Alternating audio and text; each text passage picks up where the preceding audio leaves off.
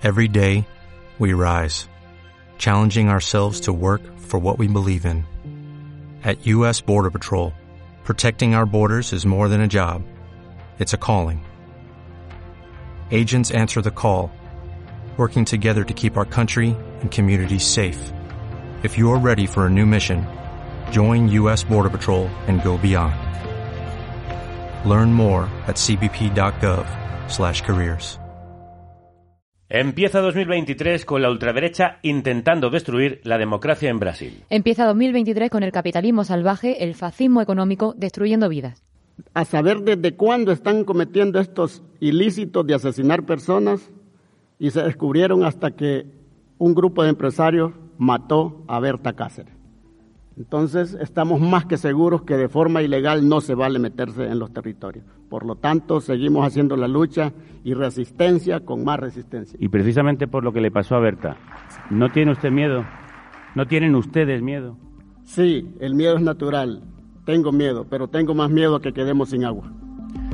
Este es Reinaldo Domínguez. Estuvo en carne cruda a finales del año pasado en el programa especial que hicimos en Cáceres con Brigadas de Paz y los Defensores de la Tierra. Reinaldo es un activista en defensa del río Guapinol, en Honduras, amenazado por un macroproyecto de la minera Los Pinares.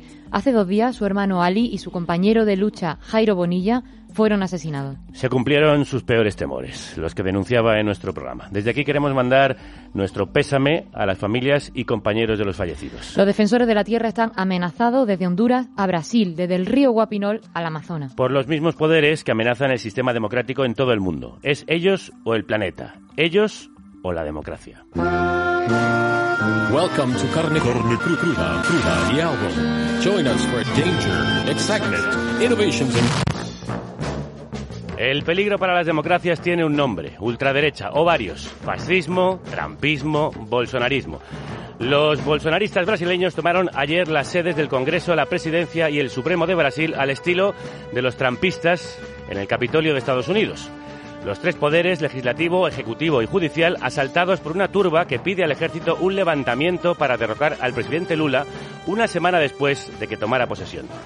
A nadie puede sorprenderle. Bolsonaro ha elogiado sin rodeos a la dictadura brasileña golpista. Ha cebado durante años la teoría del robo electoral si perdía las elecciones, al igual que hizo Trump.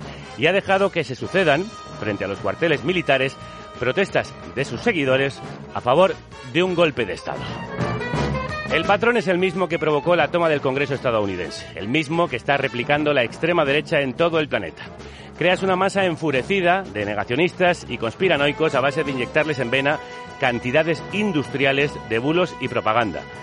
Deslegitimas al rival político acusándole de rojo, corrupto, comunista, siembras dudas sobre el proceso electoral, sobre la propia democracia, sobre los políticos y sobre la política, agitas la coctelera y el cóctel Molotov estalla. La muchedumbre se lanza furiosa sobre las instituciones para recuperar el poder que creen que les han robado.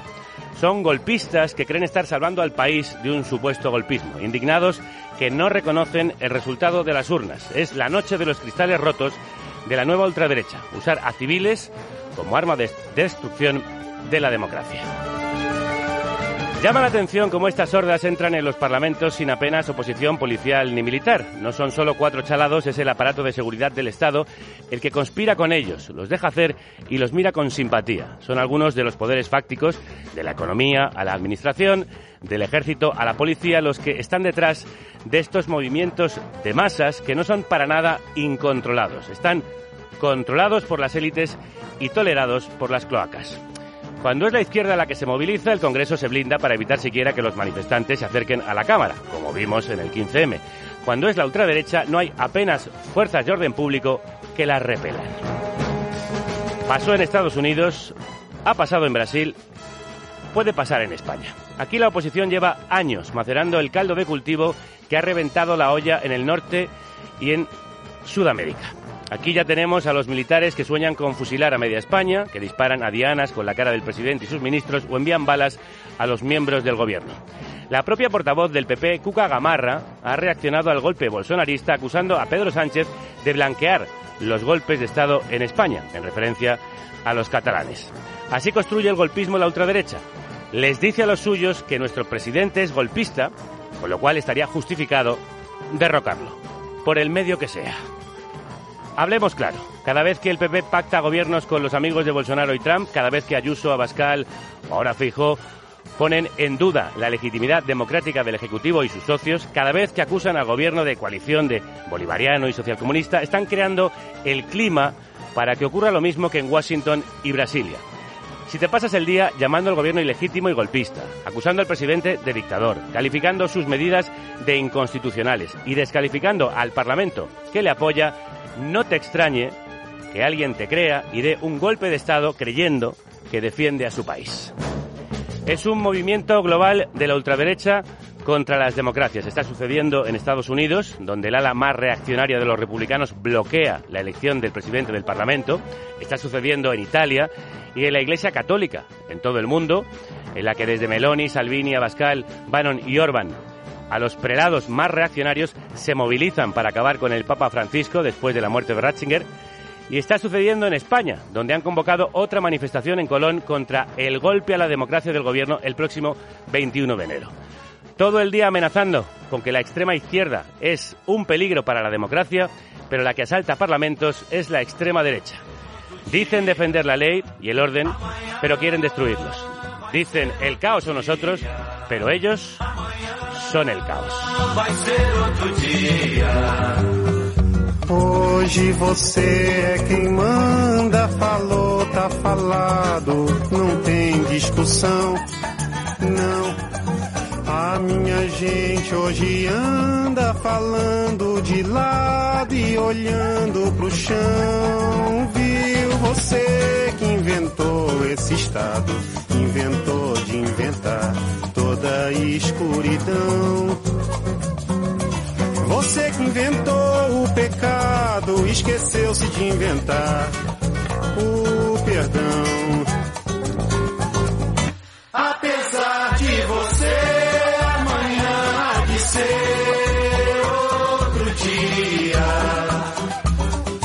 Eu pergunto a você onde vai se esconder da enorme euforia. Vai proibir quando o galo insistir em cantar? Água nova brotando e a gente se amando sem parar. Quando chegar o momento, esse meu sofrimento, vou cobrar com juros, juro. Todo esse amor reprimido, esse grito contido, este samba no escuro. Você que inventou a tristeza, ora tem a fineza de desinventar. Você vai pagar e é dobrado cada lágrima rolada nesse meu penar. Apesar de você amanhã ser outro dia. Ainda pago pra ver o jardim florescer, qual você não queria. Você vai se amargar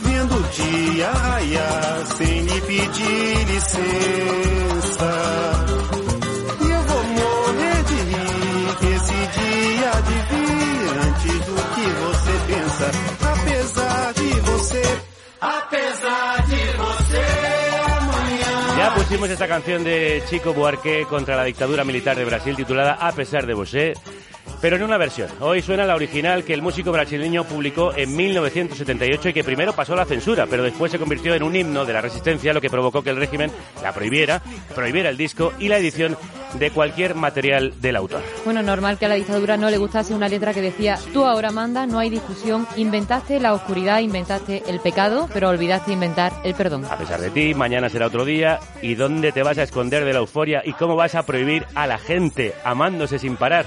Tú que inventaste la tristeza, pagarás por duplicado cada lágrima que me hiciste derramar. Y a pesar de ti, mañana será otro día y verás amanecer sin tu permiso. Y yo me muero de la risa porque ese día llegará.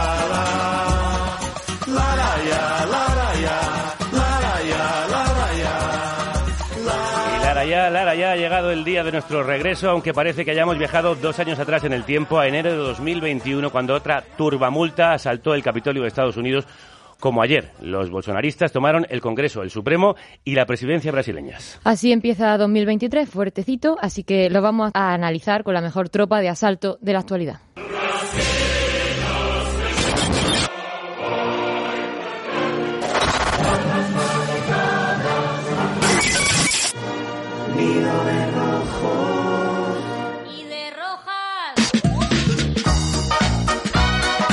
Tertulia independiente para gente exigente.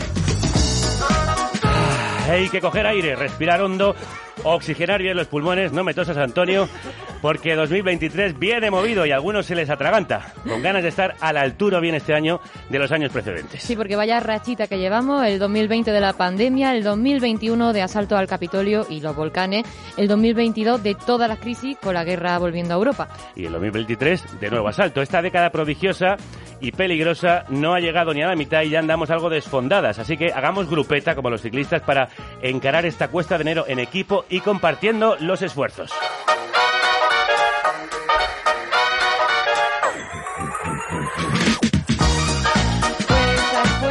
Generosidad y entrega nadie gana a Magda Bandera, la infatigable líder de la marea que viene lanzada tras haber completado el crowdfunding para hacer sostenible su medio. Magda, feliz año. Hola, feliz año. ¿Cómo- presentación. gracias, gracias. Es que estamos en el pelotón ganador. ¿Cómo resume lo de Brasil en un titular? Pues que toca mm, cambiar de estrategia y ver cómo hacemos atractiva la democracia, porque, porque no hay dos sin tres y porque a, a ver si alguna vez les va a salir bien, ¿no? La Marea es también una inagotable cantera de talentos de la que salió despuntando Antonio Maestre, que lleva tiempo bregando en solitario, escapado del pelotón y perseguido por él a veces. Antonio, bienvenido de nuevo, feliz año. Feliz año. Lo de Brasil en un titular. Pues en un titular, ¿con togas o con turbas? Fíjate, muy bien dicho. Vamos con el último de nuestros eh, rojos de este nido. Sí, completamos el nido con la reincorporación a nuestro pelotón de un fino rodador con el que hemos compartido muchos kilómetros de radio, aunque ahora le disputamos cada día la meta volante de la actualidad radiofónica. Juan Luis Sánchez, subdirector del diario.es y responsable del podcast Un tema al día. Feliz año, ¿cómo estás? Feliz año, yo con vosotros no compito nada, aprendo escuchando. Nada. Bueno, ¿cuál es tu titular del tema del día, Brasil? Que el negacionismo electoral se contagia y que Trump nunca fue una broma.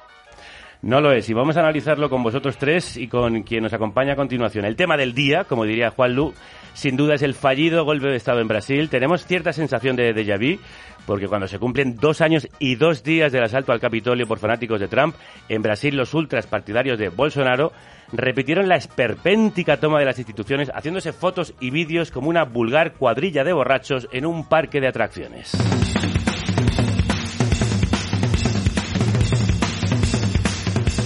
Aí ao vivo, galera. Muita gente, muita gente lá fora, pessoal.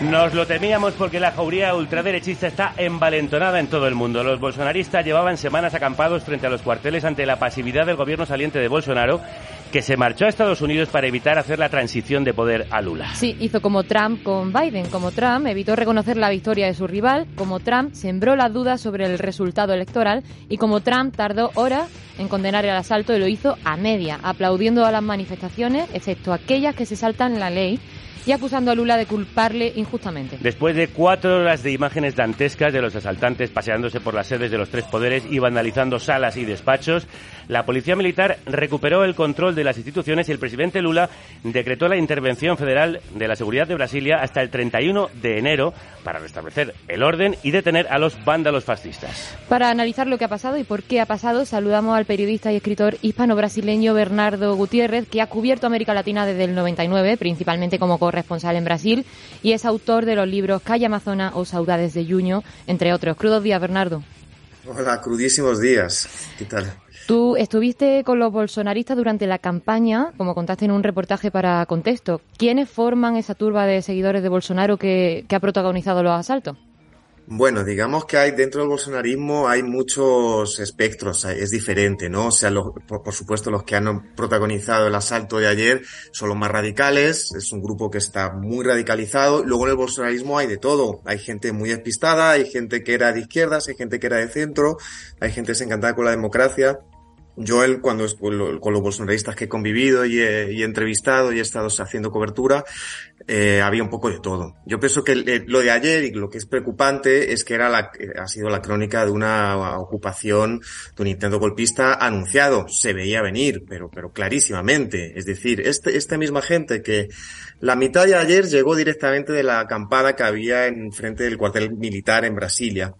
Bolsonaro, antes de salir, les recibía en el Palacio de Alvorada, que es el Palacio Presidencial, y les daba los buenos días.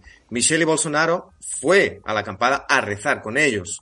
Luego, la otra mitad o más venían en autobuses de todo Brasil financiados por empresarios golpistas de extrema derecha. Estaba todo clarísimo. Si yo que estoy infiltrado en grupos de WhatsApp bolsonaristas me he enterado, ¿cómo no se ha enterado la policía?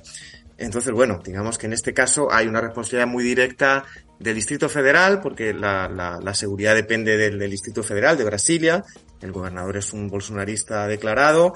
No solo eso, el secretario de Seguridad del, del DF era el ministro de Seguridad Pública de Bolsonaro. Se le presionó de todas las maneras para que no pusiera un exministro bolsonarista como secretario de Seguridad y lo hizo el pasado día 2.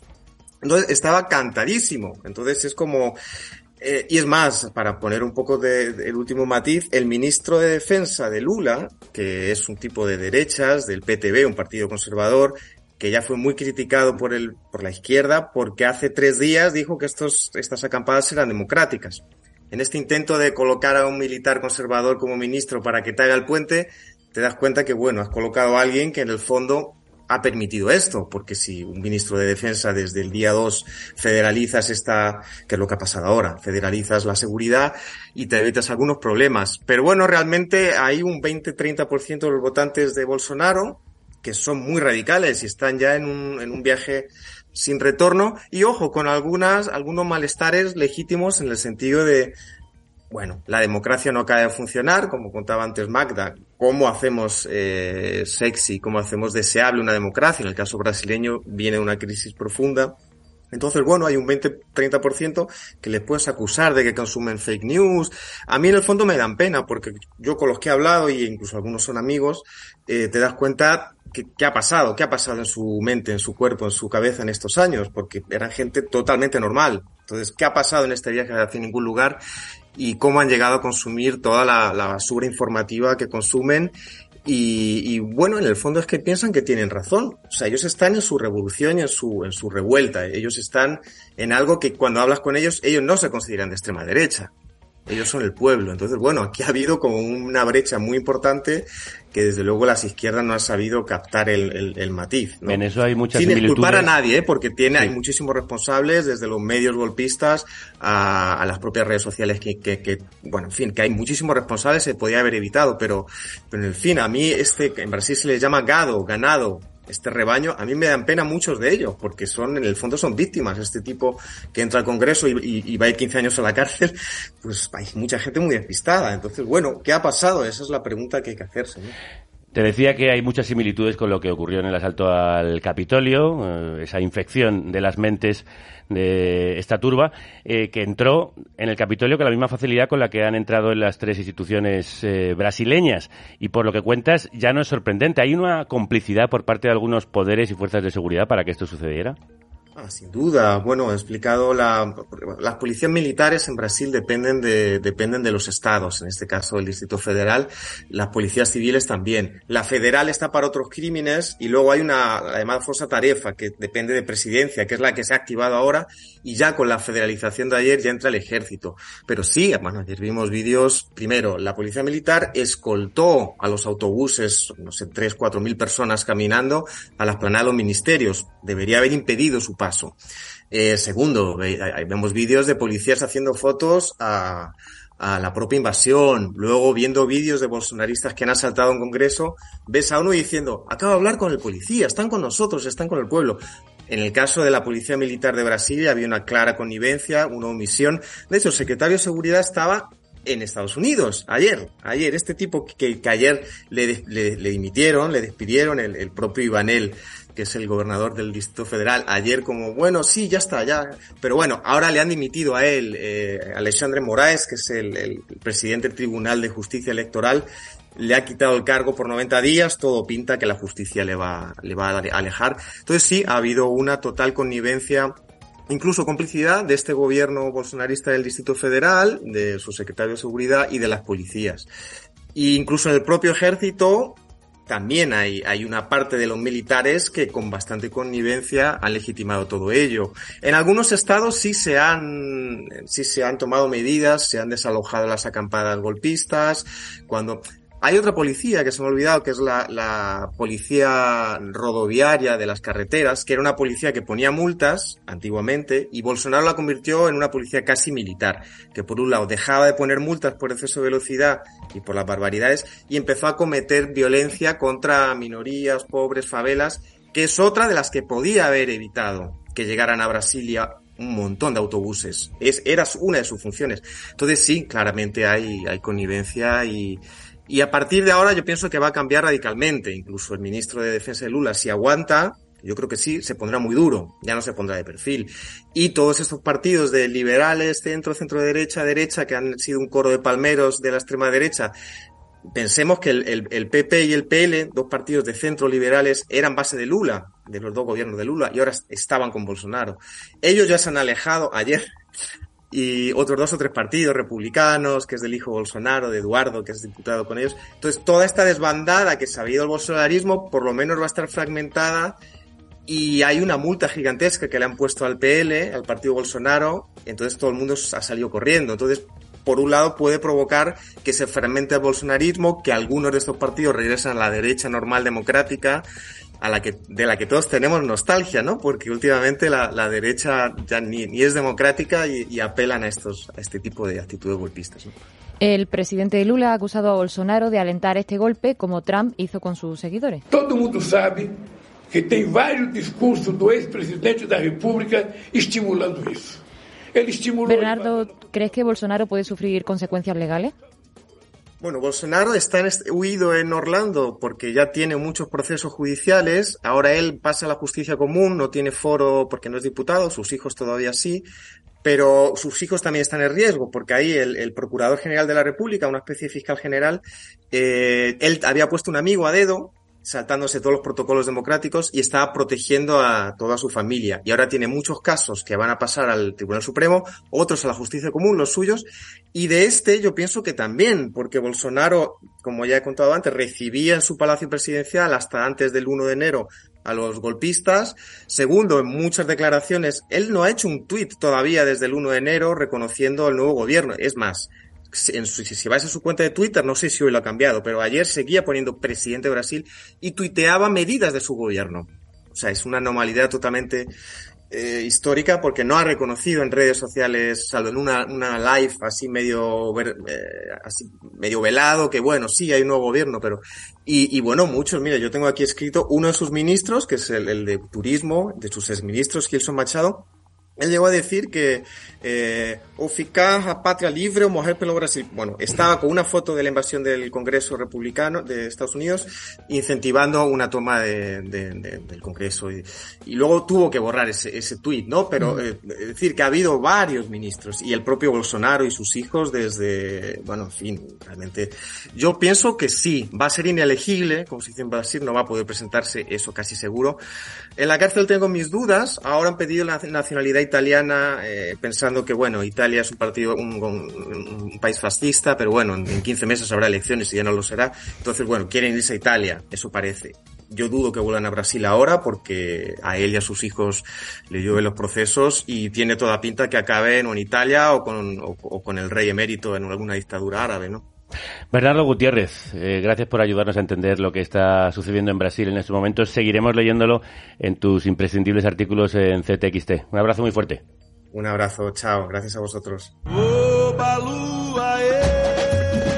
Volvemos a la mesa de este nido de rojos y de rojas. Eh, Magda, ¿era previsible lo que ha ocurrido en Brasil y veremos otras turbas parecidas? ¿Cuál es tu análisis? Sí, sí era previsible. Lo, lo, bueno, lo ha explicado además muy bien Bernardo y, y lo que y, ha habido suerte de que realmente el ejército no, no se haya, eh, vamos, que no se haya apuntado a, lo que se está proponiendo y desde luego que Bolsonaro está detrás y es obvio. O sea, es que a veces eh, es que hasta frustra, ¿no? Ver que, que, que no nos demos cuenta hasta que ya sucede. Entonces, me ha gustado mucho lo que ha dicho Bernardo de que habrá elecciones dentro de 15 meses en Italia y ya no será un país fascista. Este es el optimismo que necesitamos porque se construye el discurso, se construye con las palabras. Eso está, eso está muy bien. A mí lo que me preocupa porque lo estamos llevando todo el tiempo a, a España, ¿no? Para ver si aquí va a haber señales. Parece que si Lula realmente se pone más fuerte como, como parece y como también decía, ¿no? Bernardo, eh, allí ahora mismo están más que avisados, ¿no? Y sobre todo que el ejército no reaccione, insisto, es muy importante. Y eso me hace venir también a nuestro ejército, donde hay algunas actitudes que no hay manera de que se vigilen, donde no hay manera que la ministra de Defensa realmente tome eh, iniciativas, por lo menos no las explica, y muy raras entrevistas concede, sobre todo a algunos medios como, como nosotros. Al nido de rojos no, no creo que venga nunca, pero que sería muy importante saber qué está sucediendo, porque hay algunas conductas que son, son muy alarmantes. Hace dos años el CIS ya estaba diciendo de eh, cómo entre la juventud la democracia no es atractiva. Por eso insisto en el concepto, porque creo que a veces nos estamos equivocando. Algo es obvio que desde el antifascismo, algo, yo tengo a veces discusiones con algunos compañeros antifascistas, es decir, mm, es que estamos perdiendo. O sea, eh, realmente cada vez tienen más repercusión. Eso de que aparecen, tú lo decías Javier, en los parlamentos como, como si nada, no, no aparecen como si nada. O sea, está es obvio que tienen medios, pero no podemos estar todo el día llorando con los medios golpistas, etcétera, etcétera. No, habrá que hacer algo ya de una vez. Y cuando, y está muy bien que reivindicamos la alegría, pero si hoy he empezado, como venía aquí, me he puesto todas las tertulias que jamás escucho, para ponerme calentita. Uh -huh. Por ejemplo, he estado un ratito con Carlos Alsina, que es muy interesante. Y cuando le estaban, eh, a mí me asusta mucho, cuando ante una misma historia, lo vemos de dos maneras diferentes, estaba entrevistando un par de preguntas que le ha hecho al ministro Álvarez, y entonces estaban comentando el tuit de Cuca eh, Gamarra, y decía que todo lo contrario a lo que creo que hemos entendido todos los que estamos en esta mesa, ¿no? Y entonces decía que no, que realmente estaba manifestando su preocupación por el golpismo. A mí del tuit voy a comentar, voy a comentar una cosa que me parece que me parece menor, pero el hecho de que le diga Cuca Gamarra al presidente del gobierno, del cual sabéis que no es santo de mi devoción, pero que le diga contigo, ese tuteo, ese tuteo es muy importante porque realmente no está, no está reconociéndole una autoridad. Viene dentro de todo ese discurso, ¿no? Contigo, eh, estos serían simples desórdenes eh, públicos, ¿no? Entonces, todo eso está muy bien, lo comentamos, llegamos tertulias. Eh, podemos decir que con la alegría haremos la revolución. Esta gente se ríe de nuestra alegría. Ya podemos hacer batucadas. Esto se combate de otra manera. Se tiene que combatir con una coherencia, con una valentía y con unas medidas que las adopten ya de una vez, porque eso es lo que se va a valorar después. El tuit al que hacía referencia Magda, de Cuca Gamarra, respondía a otro previo de Pedro Sánchez, en el que el presidente condenaba los hechos, y ella le acusaba de convertir aquí los golpes de Estado en meros desórdenes públicos, en referencia a la eliminación del delito de sedición. Antonio, ¿qué te parece esto? ¿Esto contribuye a crear en España un clima golpista? Bueno, es lo que la derecha española lleva haciendo no desde hace 5, 6, 7 años. Es decir, voy a recordar que cuando ganó las elecciones José Luis Rodríguez Zapatero, eh, hubo diputados que decían que Zapatero había llegado al gobierno en un tren, montado en un tren. Es decir, la deslegitimación de cualquier gobierno que no sean ellos es la máxima con la que ha operado la derecha en este país antes de la aparición de Vox. Es decir, Vox lo único que hace es recoger un caldo de cultivo eh, creado precisamente por una derecha que tiene un, un déficit un déficit democrático muy claro. Eh, me gustaría eh, decir una cosa porque he escuchado a Bernardo una cosa que me parece muy relevante, con la que no estoy nada de acuerdo y creo que, que, que sería, creo que es importante que hablemos de ello. Hablaba de los bolsonaristas, a alguno de ellos, como víctimas de un relato, que eran como engañados, que les habían mentido, que estaban, ¿no? Que no son víctimas. Esto hay que dejarlo claro. Estamos, tendemos muchas veces a esculpar e infantilizar a aquellos que deciden de manera libre, pues esto es importante, de manera libre, eh, dar su apoyo a una formación que atenta contra los derechos fundamentales de las minorías, de los vulnerables, eh, que piensa que mm, el resto, eh, los que opinamos di diferente, merecemos eh, bueno, lo que, lo que harían si, si triunfase sería perseguir a todos aquellos que piensan diferente a ellos. No son víctimas. Hannah Arendt, en los orígenes de, del totalitarismo, sí. llamaba a todos aquellos que, que, votaba, que votaron al partido nazi, los llamaba the mob, la chusma. Porque no los esculpaba ni los infantilizaba, precisamente los estudiaba y los culpaba por sus decisiones. Hay que dejar claro que todas aquellas personas que deciden eh, dar su apoyo a Vox no, no, no tienen una tara. Vox, eh, partido a Bolsonaro. Son a- adultos. No tienen una tara. Son es decir, deciden libremente, con una decisión meditada, dar su apoyo a aquellos que quieren despojar de derechos. Pero a es cierto muchos. que hay una intoxicación mediática, que al Bueno, final... hay una intención de la que ellos forman parte. Es decir, no, es que no son agentes pasivos. Porque yo, el hecho de que a la gente ya empecemos a decir que son agentes pasivos, todos los que nos escuchan, todos los que eh, consumen información, todos los que nos leen, todos los que, no son agentes pasivos, son agentes activos. Primero, porque deciden qué leer y qué, consultar. Deciden también qué difundir. Es una, es una actitud que fo- forman parte de la intoxicación mediática. Todos aquellos que se quejen de cómo operan los medios de comunicación son, forman parte, solo con su simple elección. De qué escuchar, qué leer, qué consumir, son agentes activos. Por lo tanto, a mí esto de infantilizar a aquellos que dan su apoyo libremente a una, a una organización de extrema derecha eh, tóxica, pues me parece que es un camino, eh, primero es, es clasista, es, eh, es que no creo que opere en ningún beneficio nuestro. Porque si, si creemos que lo hacen porque están engañados, porque son unos agentes, que es que es pobrecitos, que es que hay un, un- alguien desde arriba que los engaña y los miente, pues estaremos de verdad, como dice Magda, confundiendo cuáles son las medidas a tomar. Juanlu, ¿cómo lo ves tú? ¿Crees que se puede producir aquí algo parecido este año electoral si la derecha y la ultraderecha no ganan las elecciones? Yo creo que en todo el proceso eh, que estamos viviendo en los últimos años estamos viendo no tanto mm, eh, una, una falta de conciencia de la gente en los procesos que está participando, yo ahí estoy con Antonio, sino eh, que durante un montón de años la derecha se ha visto encorsetada en el papel de la gente de orden y que de pronto con Trump, con Bolsonaro eh, y en Vox yo creo que pasa en menor medida, pero puede acabar pasando, la derecha popular eh, mediática y también política, tiene el relato perfecto para por fin dejar salir toda esa parte reaccionaria que encorbatados no podían dejar salir. Es decir, cuando hablamos de que la ultraderecha siempre ha estado ahí, pero dentro del PP, lo decimos así como un comentario sin más, pero yo creo que tiene un trasfondo. Es decir, el PP eh, instauró una manera de ser muy de derechas en España que era gente de orden, gente responsable, que eran unos reaccionarios eh, tremendos, pero que el propio relato de cómo era ser de derechas en España le tenía eh, encorsetado. Por supuesto hacían de todo, pero siempre guardando una cierta compostura. Bueno, esa compostura se ha acabado. Eh, y lo que estamos viendo es que la gente más reaccionaria de la derecha internacional por fin tiene un relato que les permite, les alenta eh, y les empuja a la calle a hacer todo eso que siempre han querido hacer y que hasta ahora han tenido que contener. Ahí yo creo que no hay que infantilizarlos, aunque sí creo que hay un punto de inconsciencia y un punto de, de responsabilidad. ¿Somos en España o tenemos en España a una derecha igualmente irresponsable e inconsciente? Creo que sí. Pero creo que sigue pesándoles, al menos a la derecha política, esa cosa de somos el Estado porque la izquierda quiere romper el Estado.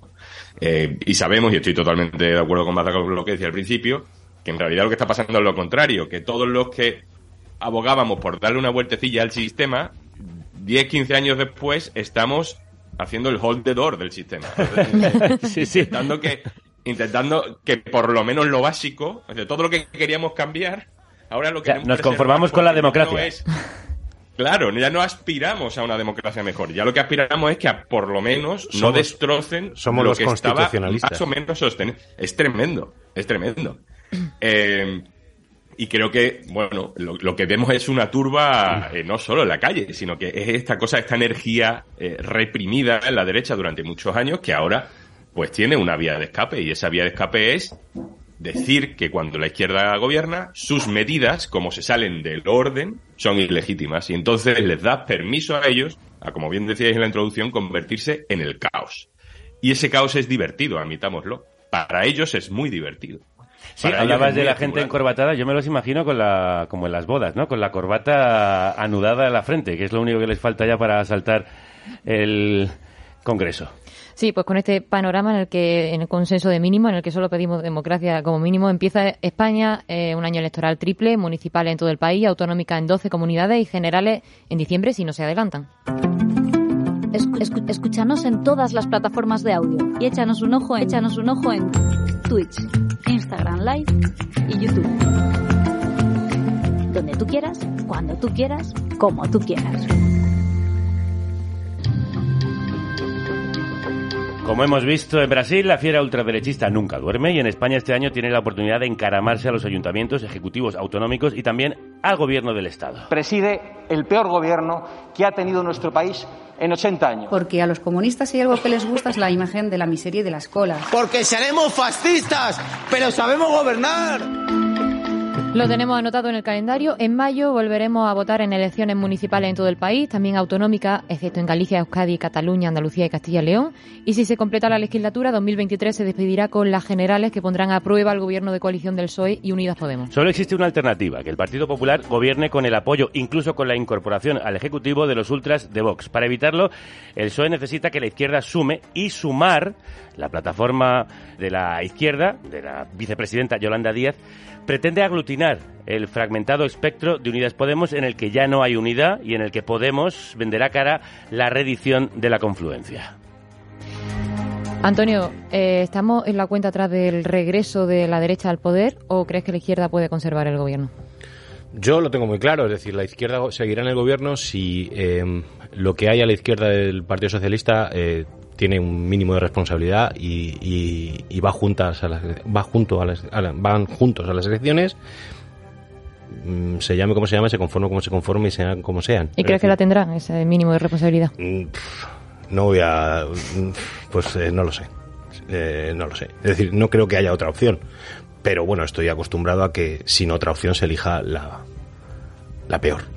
Pero sí creo que si ese espacio queda tercero es decir, yo creo que la, la, la gobernabilidad la marcará el tercero en las elecciones. No importa que el Partido Popular o el Partido Socialista queden primero o segundo, el tercero será el que marque la gobernabilidad. Si, la- si ese espacio a la izquierda queda por delante de Vox, creo que habrá gobierno de izquierdas. Tú hasta ahora has tenido muy poca fe en la confluencia de esas fuerzas a la izquierda del PSOE.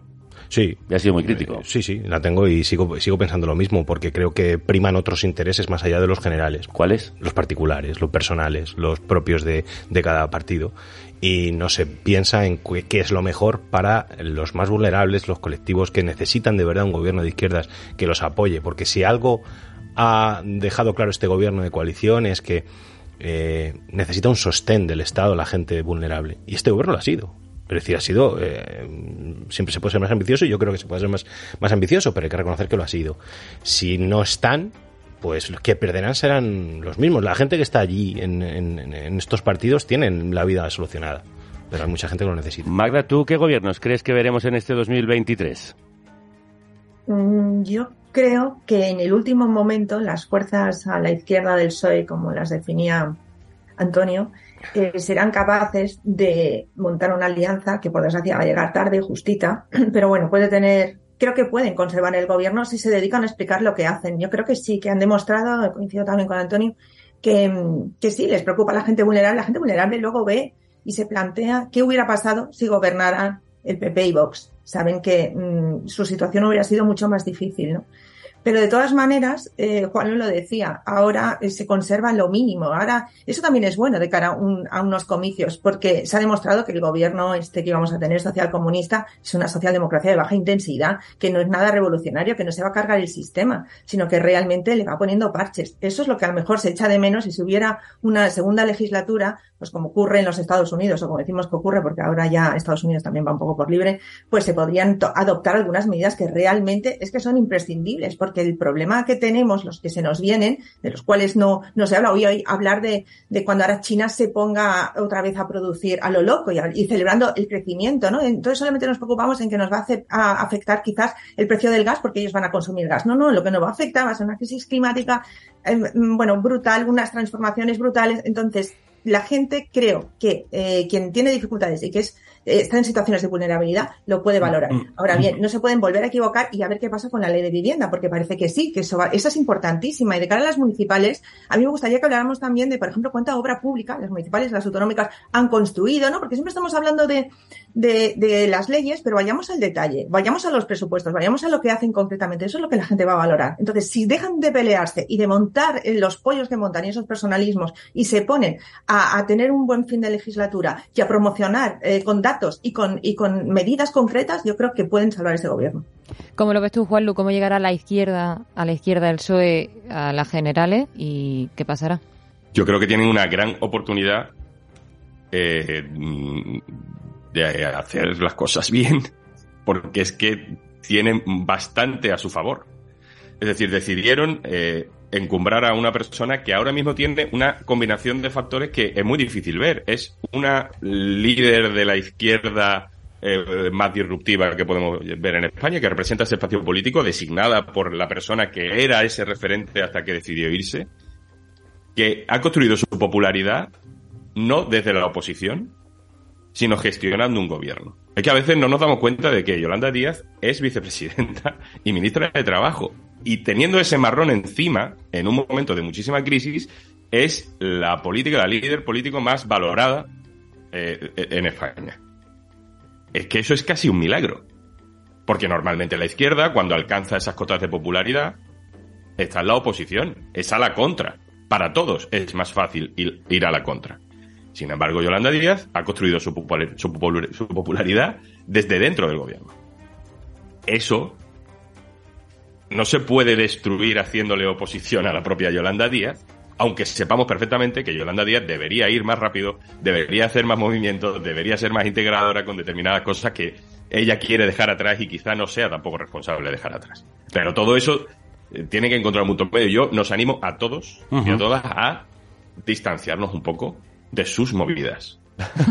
Eh, y, y esperarles al otro lado del túnel, esperando de verdad que cuando salgan del túnel salgan de la mano eh, y, y salgan eh, dispuestos a mirar hacia afuera y no otra vez hacia dentro del túnel. Claro. Porque tienen, como, tendo- como tenemos todos, una tendencia a mirarse, eh, eh, eh, a mirar a la oscuridad cuando en realidad tiene mucho camino brillante. Es que creo que hay una especie de derrotismo en la izquierda cuando la izquierda nunca ha estado en una posición como la que está ahora. Un gobierno de coalición de izquierdas que ha, que ha eh, eh, demostrado no ser un desastre, que seguro que nos ha decepcionado en algunas cosas, ley de vivienda, ley mordaza, gestión de la inmigración, mi lista es larga, pero también podemos nombrar también un montón de cosas en las que ha dado la pelea y hemos visto cosas que yo personalmente creía que nunca iba a haber en un gobierno eh, eh, con el PSOE dentro. Entonces, todo eso mm, no se puede tirar a la basura por las listas electorales de las municipales. Porque eso ya lo hemos visto en los años anteriores y ya sabemos lo que pasa. Y tampoco sería en absoluto eh, bueno para ese espacio político que se pusieran de acuerdo a las 23.59 del último momento de, la de entregar la lista electoral. Porque eso pasó en Andalucía y no se lo creía nadie que aquello era un acuerdo. No se lo creía nadie, de hecho no se lo creyó nadie. Entonces, si hay un, un líder político con mucha popularidad que genera ilusión, que se llama Yolanda Díaz, hay un partido que es Podemos que lleva 10 años demostrando que se puede hacer las cosas de otra manera y que también genera ilusión, es todo lo que creo que la gente votante de ese espacio necesita saber. Y Todo ellos demás, necesitan saber sí, que tienen una responsabilidad histórica, social y democrática con justo Claro. ese espacio y esa ciudadanía. Exacto. Yo cuando digo no necesita saber, no necesita que nosotros los periodistas no tengamos que preguntar. Eh, lo, que no- lo- lo- lo que quiero decir es que ellos no deberían enredarse, eh, eh, sino que deberían construir hacia adelante y, y que, y que tienen la oportunidad, es que tienen una oportunidad tremenda de hacer las cosas bien y de reconciliar toda esa miriada de espacios y de líderes políticos de ese, de- de- de- a la izquierda del PSOE, como ya habéis dicho, eh, que podrían de pronto encontrar un pegamento. Si ese pegamento es Yolanda Díaz, yo, en fin, no entiendo cómo no están todos aplaudiendo con las orejas. Bueno, todavía queda mucho tiempo para las generales. La arena política es tan movediza que en cualquier momento te puede engullir. Bueno, que se lo digan a Pablo Casado. Bueno, sí, y Alberto Núñez Feijóo, porque desde que llegó a Madrid no ha hecho otra cosa que tambalearse. ¿Cómo creéis que llegará Feijo y Vox a esas generales, Antonio? Bueno, a ver, eh, una de las, de las de las motivaciones, sobre todo, que, que les habían empujado durante este tiempo era la crisis o, la previsible crisis, ¿no? Las medidas económicas. Creo que han abandonado rápido esa, ese discurso porque se han dado cuenta de que, de que la economía está funcionando mejor de lo que, de lo que preveían, que el trabajo está bastante, bastante bien, bastante estable, con unos niveles nunca alcanzados en democracia sobre de empleo. Entonces, es verdad que queda un año y tenemos que darnos cuenta de que todo lo que ha pasado en esta legislatura han sido el 75% de la legislatura, queda el 25%, queda bastante. Pueden ocurrir tantas cosas que todavía no somos capaces de prever, con todas las que han ocurrido, que hemos pasado con este gobierno una pandemia, una guerra, eh, no sabemos lo que puede pasar Lo que está claro es que eh, la estrategia del, Partido Popular pasa, en cualquier caso, por gobernar con Vox, ¿no? Y estas situaciones, como las que han ocurrido en Brasil, bueno, dejan buena muestra de cuál tiene que ser, cuál, cuál va a ser su, su, su relato, porque solo puede gobernar con Vox. Es decir, es que no hay otra opción. Y eso le empuja a unos discursos que mm, yo creo que, que la izquierda tiene la capacidad para poder eh, mostrar simplemente eh, un ejercicio de gestión de lo que están haciendo, de eh, bueno, de mostrar un poco la realidad de lo que de lo que de verdad hay, ¿no? Porque es verdad que el discurso catastrofista luego no se no se no se corresponde con la realidad, los los hechos no, no evolucionan y además estamos viviendo una fase vital que yo creo que que le pasa al Partido Popular como le pasó a la izquierda en Madrid en las pasadas elecciones con Isabel Díaz Ayuso. Estamos en una etapa vital en, lo que la, en la que la gente lo que quiere es intentar vivir después de todo lo que ha ocurrido. Y un discurso catastrofista, un poco cenizo, ¿no? Como el que, el que está llevando a cabo Alberto Núñez Fijo, no sé si corresponde con el, con la coyuntura vital, con la coyuntura social que, que, estamos viendo. Yo creo que la izquierda se equivocó con Isabel Díaz Ayuso porque no supo verlo no supo verlo cuando ella hablaba precisamente de, abrir, ¿no? O de la libertad. Eh, nosotros nos equivocamos a la hora de intentar mmm, medir cuál era la potencia de ese discurso y lo que en el momento en el que hablábamos, ella hablaba de precisamente de volver a la vida, ¿no? Volver a la vida, que era lo que nos había privado la pandemia durante muchísimo tiempo, ¿no? Yo creo que estamos en, seguimos inmersos en esa, en esa dinámica vital, en esa coyuntura social, y un discurso como el de Núñez Feijóo no creo, no creo que, que, se corresponda con lo que, con lo que se vive socialmente y con lo que demanda la gente. Sí, efectivamente, esos malos augurios del PP se siguen posponiendo. La cifra de personas desempleadas a final de diciembre fue la más baja desde 2007, cuando Zapatero decía que jugábamos, acordaos, la Champions League en las economías del mundo. Sí, además el gobierno apuró en los últimos días de 2022 para lanzar una docena de medidas para amortiguar los efectos de la guerra de Ucrania en nuestros bolsillos. Rebaja durante seis meses del IVA para todos los alimentos de primera necesidad. Ayudas directas del 30% al transporte urbano e interurbano. Límite del 2% a la subida de alquileres. Prohibición del corte de suministros esenciales. Extensión durante seis meses de las rebajas a los impuestos a la electricidad y al gas. Suspensión de los desahucios en hogares vulnerables otros seis meses.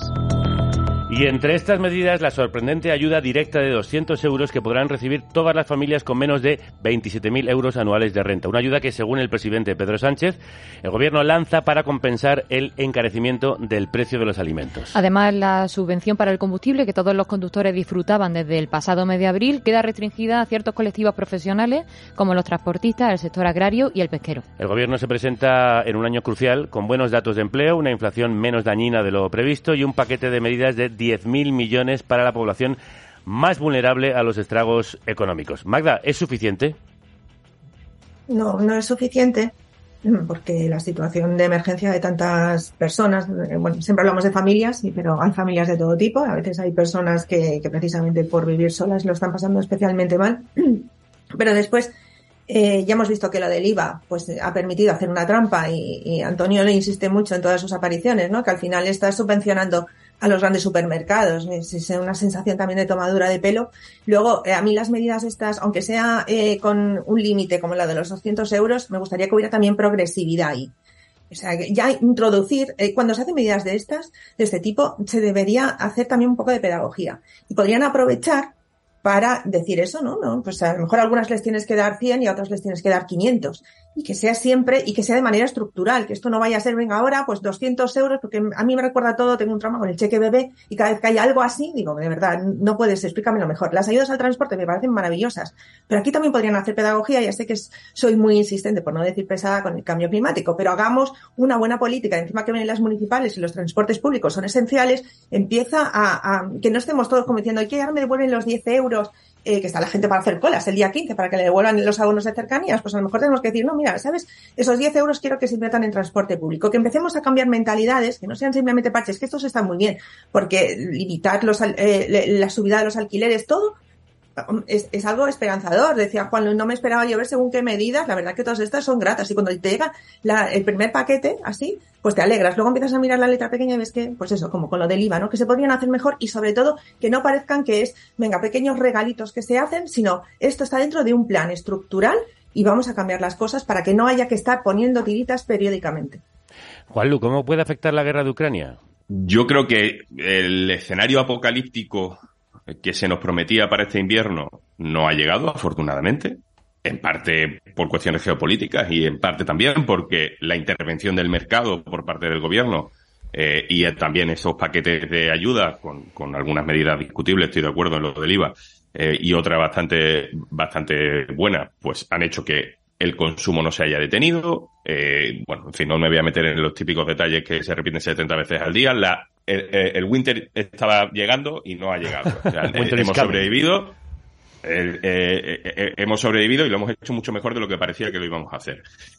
Creo que ese miedo eh, a, a, la situación económica va a bajar un pelín. Ya sabéis que todas las encuestas dicen que la gente tiene una noción de lo que está pasando bastante más grave de lo que luego percibe en su propia casa. Es decir, que la gente cree que la cosa va muy mal, aunque para ellos no va tan mal como, como para el resto de gente.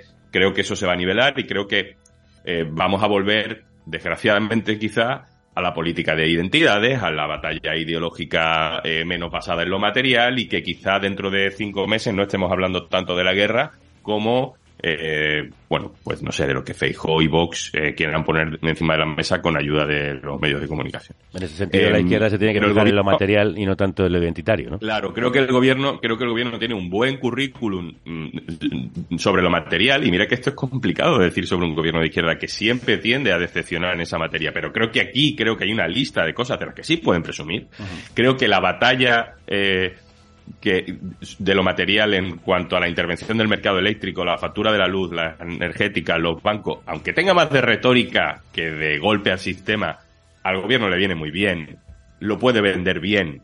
Y ahí Feijó tropieza porque, porque no puede ni quiere eh, eh, eh, visibilizarse como enemigo de, de los grandes bancos y las grandes eléctricas. Creo que además se ha normalizado que criticar a las eléctricas, criticar a las energéticas y criticar a los bancos ahora ya es socialdemócrata, hace unos años era radical populista, ahora ya, ahora ya no, ahora ya se puede criticar a las eléctricas, se puede criticar a, a los bancos y que no te llamen radical antisistema, y eso también se nota en los medios de comunicación, eh, digamos, que no son eh, eh, de derecha, digamos que que, que, quieren ser más progresistas, pero que no se acaban de atrever del todo con determinadas cosas. Bueno, pues ahora que como Pedro Sánchez les ha dado permiso para, eh, permiso simbólico quiero decir, para que se pueda hablar de las eléctricas, pues ya se entra más fácil en ese asunto. Creo que, creo que el gobierno tiene que mantener el tono en lo material, porque si no, Vox y eh, eh, intentarán llevarse el debate a Pedro Sánchez rompe España. ¿no? no sé por dónde, porque desde luego lo de, la, lo de los indultos o, o, o, incluso lo de la malversación se ha disuelto. Eh, eh, en otro milagro más de, de, la suerte que tiene Pedro Sánchez, se ha disuelto eh, en apenas unos días. ¿no? no sabemos cuál será la siguiente, pero sí, toca justo antes de las elecciones, la campaña seguro irá sobre eso y no sobre la guerra de Ucrania y sus consecuencias. Pues en esa lista de lo material queremos hablar de la violencia machista que no deja de matar en nuestro país y ha sido especialmente brutal estas Navidades y principios de año. En este edificio de la urbanización Bahía Cherry de aquí del puerto de Santa María en Cádiz es donde la policía ha encontrado a primera hora de esta mañana el cuerpo sin vida de Eva María. Tenía 46 Resulta años. insoportable, pero este domingo tuvimos que escuchar la noticia de tres mujeres asesinadas en el mismo día. Dos hombres fueron detenidos acusados de matar a sus parejas en Piedrabuena, Ciudad Real, y el puerto de Santa María, Cádiz. A una la mataron con un arma blanca, a la otra a tiros. Además, un tercer hombre confesó en Roquetas de Mar, Almería, haber estrangulado a una mujer hasta matarla tras mantener relaciones sexuales con ella. La nefasta jornada de ayer terminó con la aparición en Marbella del cadáver de una mujer decapitada y sin manos. Y este mismo lunes, la Guardia Civil ha detenido a un hombre que presuntamente ha asesinado a puñaladas a su exmujer en Adeje, Tenerife. 2022 acabó con 49 mujeres asesinadas y 38 menores huérfanos por violencia machista. Y el mes de diciembre fue terrible. En Navidades hubo seis asesinatos en apenas cinco días. Magda, tú, que desde la marea has investigado lo que hay detrás de los feminicidios en proyectos como Por Todas, ¿qué crees? ¿Cómo puede seguir sucediendo esto casi cada día? ¿Estamos en un momento de alarma? ¿Qué está pasando? Yo creo que de nuevo tenemos que cambiar las estrategias, ¿no? A lo mejor hoy hay que empezar diciendo cinco hombres detenidos por asesinar eh, presu por, presuntamente a sus mujeres, ¿no? Cinco presuntos asesinos. Eh, esto hace tiempo que desde, desde las personas que nos dedicamos a informar sobre violencia machista estamos diciendo pongamos el foco en, lo que, en, los, en los asesinos, pero después es que eh, ayer me alertaba mucho cuando veía que decían que el, asesino, que es un crimen machista, y todavía no lo estamos diciendo así, pero el de Almería, el de este hombre que después de mantener una eh, relación con, una mujer, eh, una, una, agresión sexual, eh, bueno, no sabemos, una relación sexual, le confiesa que la ha asesinado, pues esto hay que meterlo eh, realmente ya en los, en los registros ¿no? oficiales. Y todavía con eso nos está costando mucho, si vais viendo lo que hay en, las redes. Pero mmm, de, decían que este hombre estaba ya denunciado sí. por violencia de género, pero estaba sin alerta porque eh, no había pasado nada desde hace tiempo. El desde hace tiempo a mí me causó una inquietud. ¿Qué quiere decir desde hace tiempo? Algo tan impreciso, vale, le dejamos un margen, pero hoy quiero saber qué ha pasado en, ese periodo. Porque hablábamos mucho de todas las denuncias que había habido, de que la mitad de las mujeres asesinadas en diciembre, ahora no sé con las últimas contabilizaciones eh, qué porcentaje exacto es, habían denunciado. Vale, pues vayamos ahí, insistamos. Cuando el Ministerio de Igualdad dice que se va a reunir y que hay un comité de crisis con ministerios, sonará demagógico, pero creo que también debería estar el Ministerio de Economía, porque hay que ver cómo se van a dotar recursos para que realmente haya protección para esas mujeres. ¿Para qué pasa con esos eh, maltratadores que han sido denunciados, que vale, estarán en el registro, en el Biogen, pero ¿qué se ha hecho? Hicimos un reportaje sobre los cursos de, de, de a ver qué, qué, qué, qué, tipo de, bueno, es que el curso de, ahora estaba viendo eh, Machos Alfa, la serie esta, como he visto que estaban anunciando, ¿la habéis visto? O sea, sí. para ver que, que, bueno, Netflix, ¿no? Para ver estos cursos que no sé cómo llamarles, si son de reeducación, o sea, o, o qué pasa, ¿no? O cómo quitarnos, este era más bien, no es de reeducación, pero sí que es de quitarte, quitarte machismo, ¿no? Algo está sucediendo con eso y eso es dinero de nuevo, ¿no? Entonces, ayer también vi una película que es La Noche del 12, que la recomiendo muchísimo. Está basada en un caso real que ocurrió en Francia, donde mataron a una chica sí. echándole eh, gasolina y la quemando la vida, ¿no? Los diálogos de esos policías, la conclusión de uno de ellos que dice que ese eh, asesinato nunca fue resuelto, se sabe desde el principio, así que no estoy fastidiando nada, se sabe que es uno de esos casos que se han quedado ahí sin resolver. Entonces, cuando están hablando de que lo peor que lleva el hombre es que cualquiera de los que estuvo eh, con esa chica, a la cual se intenta también desprestigiar porque había tenido muchas relaciones sexuales, cualquiera podría haberla asesinado. Ese es el problema. Entonces, si no cambiamos ese chip también y nos enfocamos en hombres, ¿qué pasa? Seguiremos igual. Entonces después está el pico. Habíamos estado hablando de las nevadas y de repente es que me da mucha rabia. Y ahora muchas mujeres. Esto sucede cada año. O sea, hay un mes negro y nos encanta decir sí. mes negro, domingo negro. Se acabó. Es sistema negro y hay que abordar eso. Pregunto a los hombres en la mesa y os pido en un titular porque tenemos que irnos. Hombres, ¿qué pasa? Bueno, yo quería incidir en, sobre todo en esto. El terrorismo machista opera sobre las ideas, sobre la moral ¿no? de, de, de los hombres machistas. Y, y, aceptamos con normalidad que el discurso que lo refuerza, el discurso que lo facilita, todo, todo eso, eh, tenga vigencia, tenga representación pública, representación política. Y yo creo que eso es una de las herramientas fundamentales que, que tenemos que, bueno, que tenemos que poner sobre la mesa y que no tiene que haber sanción social sobre todos esos comportamientos y para eso también no tienen que tener representación en los medios, tiene que sancionarse. O sea, no puede ser que un partido como el Partido Popular que dice eh, cumplir con, eh, con el pacto contra la violencia de género gobierne con, con Vox en, en, Castilla y León, cuando el discurso de Vox opera directamente sobre la moral machista que facilita los, el, los asesinatos. Juanlo, ¿habría que hacer una lista pública de maltratadores, como se ha propuesto? No lo sé, no, no tengo argumentos ni, ni, conocimiento de las derivadas que puede tener eso. No, no te puedo decir que sí, aunque lo que me sale evidentemente es decirte claro que sí. Eh, yo sí que detecto un bloqueo, es decir, estábamos bloqueados el feminismo y los hombres que desde la retaguardia echamos una mano si podemos eh, eh, eh en, en, alentar ese discurso, nos veo bloqueados en qué, qué, cuál es el paso siguiente es una lista, como tú dices, eh, eh, eh, la educación siempre se saca como comodín en todos estos debates porque, bueno, al final todo tiene que ver con la educación, pero sabemos que cuando decimos esto hay que arreglarlo con la educación, es que se nos han acabado todas las ideas previas de cosas muy concretas. Y sí veo que incluso desde el gobierno, a pesar de que los números van mejorando poco a poco, año a año, a pesar de esos momentos tremendos como este mes de diciembre, eh, hay ciertos bloqueos, bloqueos de ideas o bloqueos de que el sistema no nos deja avanzar en cosas más concretas. Y eso me preocupa porque es una de las prioridades de políticas de, cara al futuro y no se sabe muy bien dónde habría eh, que, que, apretar las tuercas para un descenso radical de los casos. Y, y, y es complicado y confieso que mi imaginación tampoco es capaz de, de, poner sobre la mesa una cosa demasiado concreta porque si las especialistas son capaces no, no se me va a ocurrir a mí. Pero detecto un cierto pesimismo en dónde está la solución.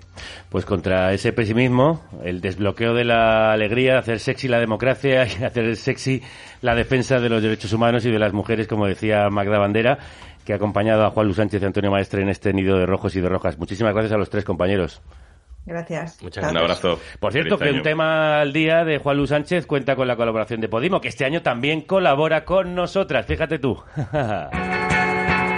Oye, Sí, sí, tú. ¿sabes que te regalamos tres meses gratis de suscripción a Podimo? Ya sabes, la app de podcast y audiolibros donde se puede escuchar carne cruda, Y muchos más podcasts como Dos rubias muy legales, malas personas, El sentido de la birra. la vida y tal y mogollón de audiolibros. ¿Y cómo conseguirlo gratis? Te preguntarás. Muy fácil, suscríbete en go.podimo.com barra carne cruda El enlace que encontrarás en la descripción de este episodio. y en nuestras redes. Y ya está, así de simple. go.podimo.com barra carne cruda. Y a disfrutar de tres meses gratis de podcast a cascoporro. Ala, pues eso era. De nada, ¿eh? Gracias por hacernos el regalo de este programa cada año. Por eso os hacemos nosotros el regalo de escuchar otros podcasts, como escuchabais. Y si os suscribís a Podimo también, que sepáis que contribuís a producir carne cruda. Y hablando de regalo, el que nos ha hecho este 2023, que nos ha regalado un nuevo oyente recién nacido.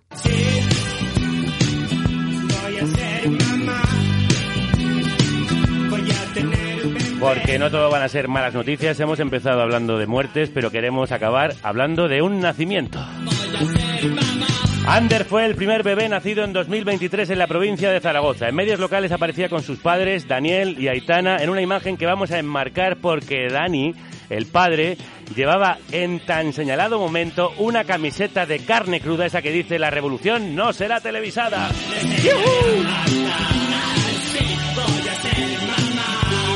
Y hemos movido Roma con Santiago, mejor dicho Zaragoza con Teruel, para dar con ello. Y aquí tenemos al padre y a la madre de la criatura que, y el padre que llevaba aquella acertadísima camiseta.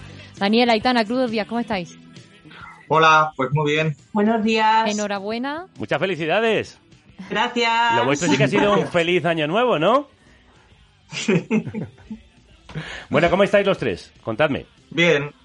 Descansando a ratitos, pero bien. ¿Sí? ¿Os deja dormir la criatura? Bueno, parte. Es que es chiquitín, entonces hay que darle mucho de comer. Así Ahí los estamos- que estar de- Los sin estamos dejarle viendo- dormir nosotros a él. Ahí, ahí- ahí lo tenemos, ¿no? Ahí estamos viendo a Ander en tus brazos. Míralo, míralo. Un nuevo oyente de carne cruda. ¿Le estáis poniendo los podcasts para que se duerma? Hay, Pues hay algo- mismo acaba de caer, ¿eh? Ahora mismo. Fíjate, fíjate, es que estaba escuchando carne cruda y he dicho, uff, qué bodrio. Me relajo. ¿Cómo es? ¿Ha salido el padre o la madre? Yo, yo creo que los dos. Tiene un poco de todo, ¿no? Bueno, Daniel, ¿cómo se te ocurrió ponerte esa camiseta en ese momento tan señalado en el que fueron todos los me- muchos medios a hacerte a haceros fotos, ¿no? Y contaste A que fue un poco hasta ¿cómo es eso de que ser el primer niño del año que vayan los periodistas? Fue un poco de casualidad, porque nos ingresaron el, el viernes a las, o sea, el 31 a las 8 de la mañana.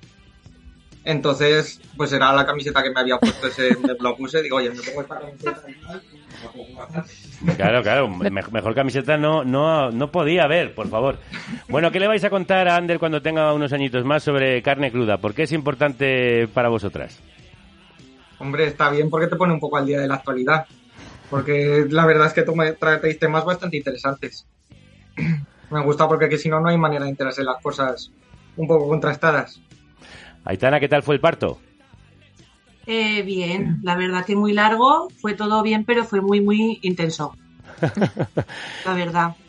sí. Bueno, pues también ha sido muy intenso para nosotros la búsqueda y sobre todo el encuentro. Gracias por, por estar esta mañana con nosotras en el primer programa de 2023, un año que vais a recordar toda la vida porque es el año en el que nació Ander. Os mandamos un abrazo muy fuerte a los dos. Muchas gracias. Un abrazo.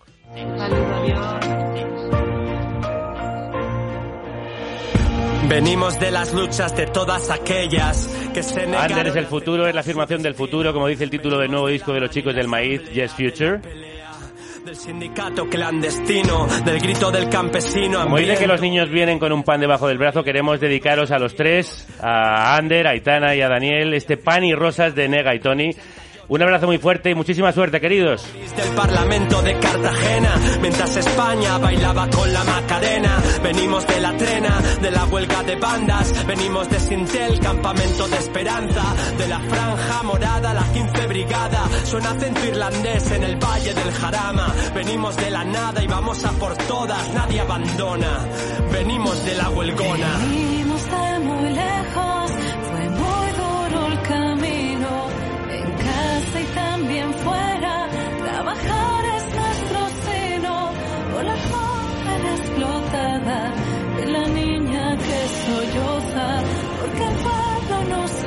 escucha, pan y rosas, pan y rosas. Qué bonito está ahí, Ande, ¿eh? los brazos de Dani. Es- es- Esto sí que es un, un- un comienzo, vamos, espectacular. espectacular. Es que espectacular. no- no- Qué preciosa imagen, el portal de Belén. portal de Belén de carne cruda, para que luego digan que, que los rojos no tienen, ¿eh? Rebano el gaznate del patrón asesino. Bueno, nada mejor que recordar de dónde venimos para emprender el camino correcto este 2023, en el que no renunciamos al pan y a las rosas. Con arreglos orquestales, como escuchabais, los chicos del maíz de Isabel Monzó ponen el broche musical del primer programa